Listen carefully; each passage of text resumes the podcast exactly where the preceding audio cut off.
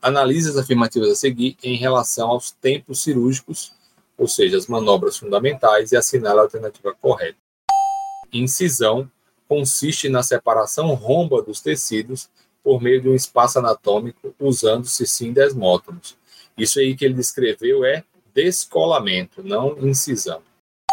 Descolamento, a letra B diz, é o ato em que o cirurgião divide os tecidos usando curetas para raspar a superfície de um tecido. Errado, ele misturou aí curetagem com incisão e chamou de descolamento. Punção é quando ocorre o corte do tecido que deve ser feito de forma firme e contínua, sempre com lâmina descartável. Errado, isso aí ele descreveu a incisão. Letra D. Divulsão consiste no afastamento dos tecidos sem seccioná-los por meio de tesouras ou pinças rombas. Correto. Descrição correta da divulsão.